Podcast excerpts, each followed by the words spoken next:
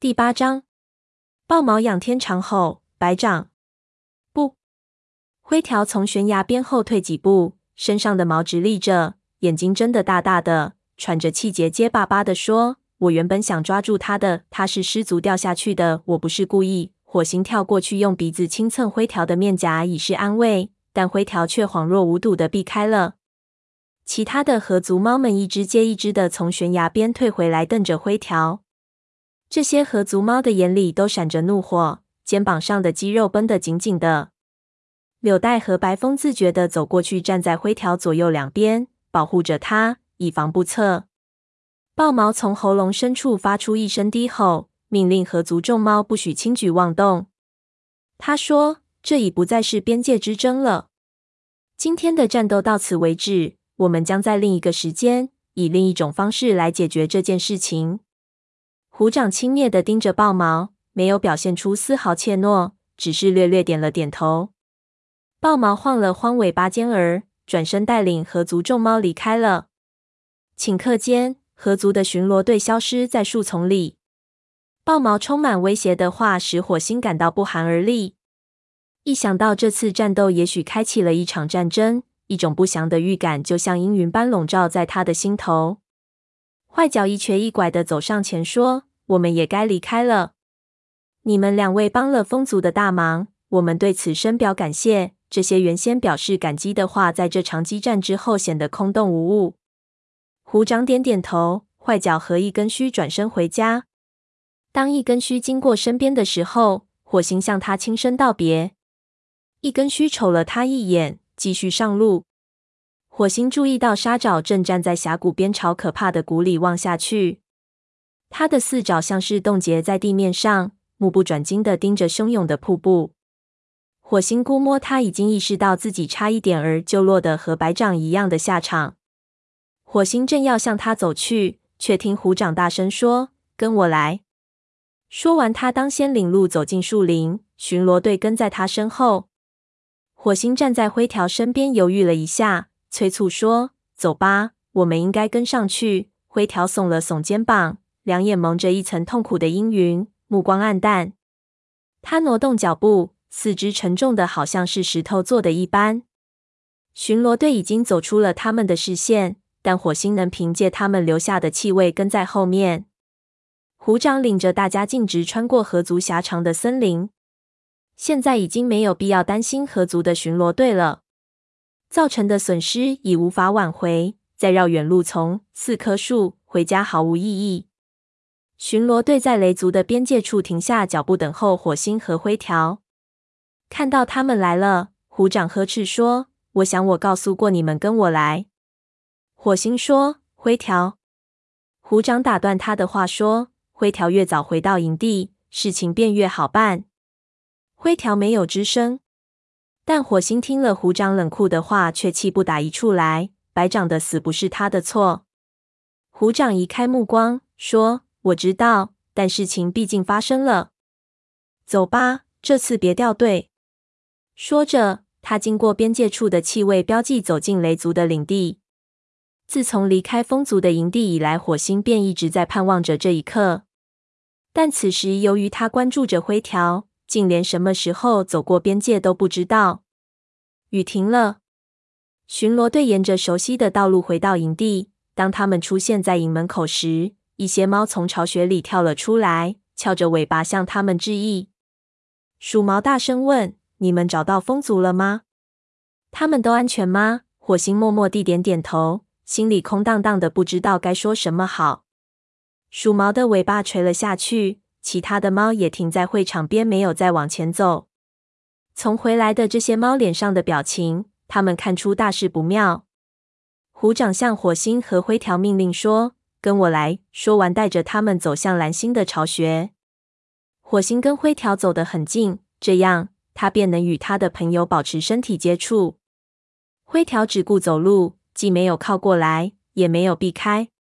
蓝星的巢穴内传出温馨的问候声。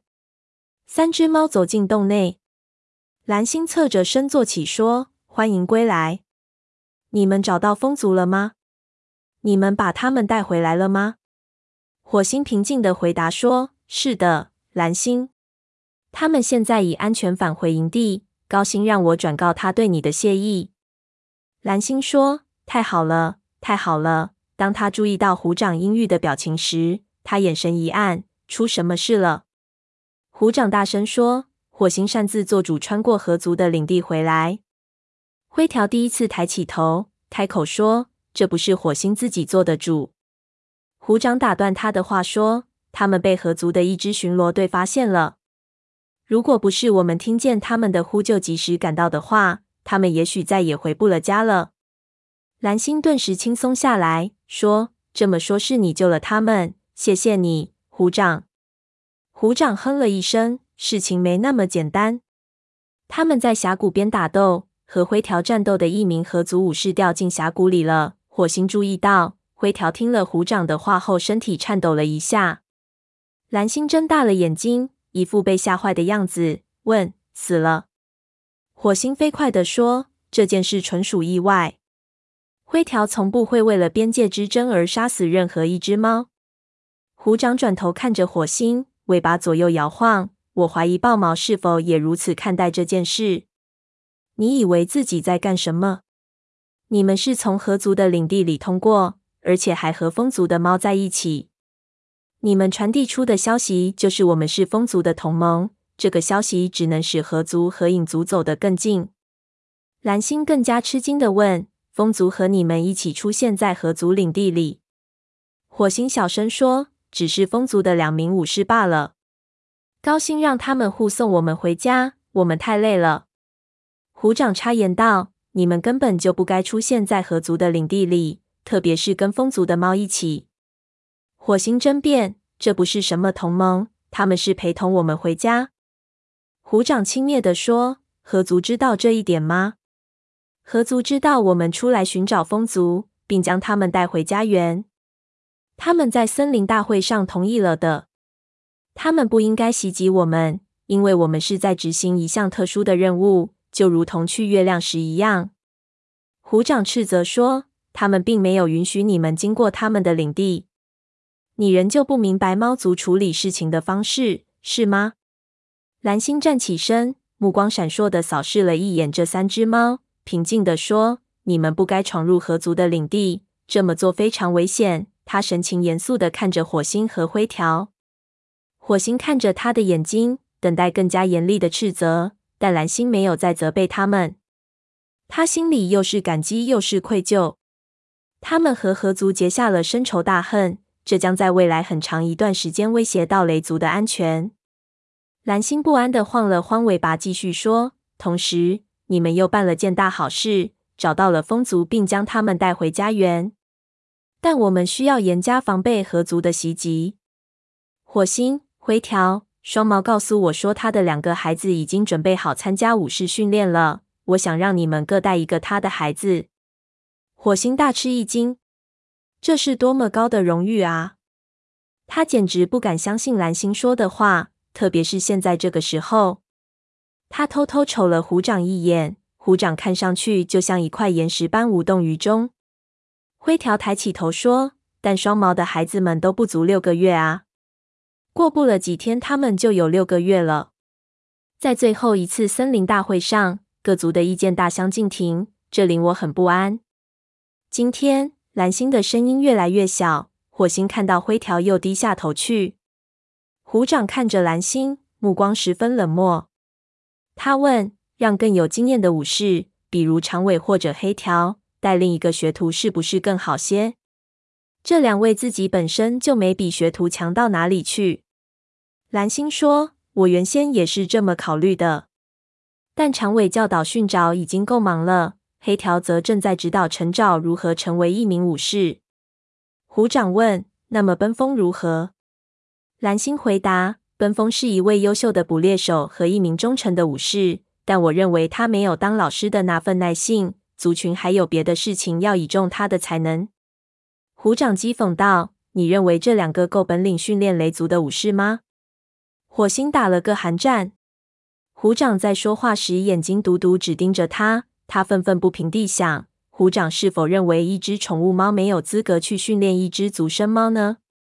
蓝星看着虎掌说：“我们会知道他们是否有这个本领的。别忘了，是他们将风族带回家园的。当然，虎长，他补充说，我还要靠你去监管他们的训练。虎长点点头。蓝星转头对火星和灰条说：“去吃点儿东西吧，然后休息一下。月亮升起时，我们要举行命名典礼。”火星和灰条先后走出蓝星的巢穴，留下虎掌和蓝星在一起。天上已经下起了毛毛雨。火星闻到会场上食物堆飘来的香味，说：“我快饿死了。你要取些吃的吗？”灰条意志消沉地站在他的身后。缓缓摇头说：“我只想睡一觉。”吃饱了饭，火星走回武士巢穴。灰条卷成一团，已经蒙头大睡了。火星的眼皮很沉重，但由于毛仍然湿淋淋的，他只好强迫自己在睡觉前将身体彻彻底底的清理了一遍。柳带将火星轻轻捅醒，小声说：“到典礼开始的时间了。”火星抬起头，眨眨眼睛说：“谢谢你，柳带。”火星顶了顶灰条，低声说：“典礼开始了。”然后他站起来，伸了个大大的懒腰，要成为师傅了。想到这里，火星激动的爪子都有些颤抖。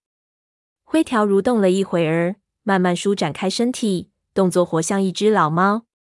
突然，火星的爪子就像激起它们的长途跋涉一样，又开始酸痛了。还好雨停了。火星和灰条走进会场。谁都没有说话。月光将树枝都涂上了一层银色的光彩。你们将风族带回家了，干得漂亮！祝贺声吓了火星一跳。他转身看见半尾就坐在他身边，只听半尾又对他说：“今晚你一定要将整个过程给老猫们讲讲。”火星心不在焉地点点头，扭过头又望向会场。双毛已经坐在了高檐下，左右两边分别坐着一只幼崽。一只灰色，另一只姜黄色。双毛正扭过头舔它们的脑门儿。那只灰色的小母猫怪它的母亲小题大做，不耐烦地抖了抖脑袋。火星的毛又激动地竖立起来。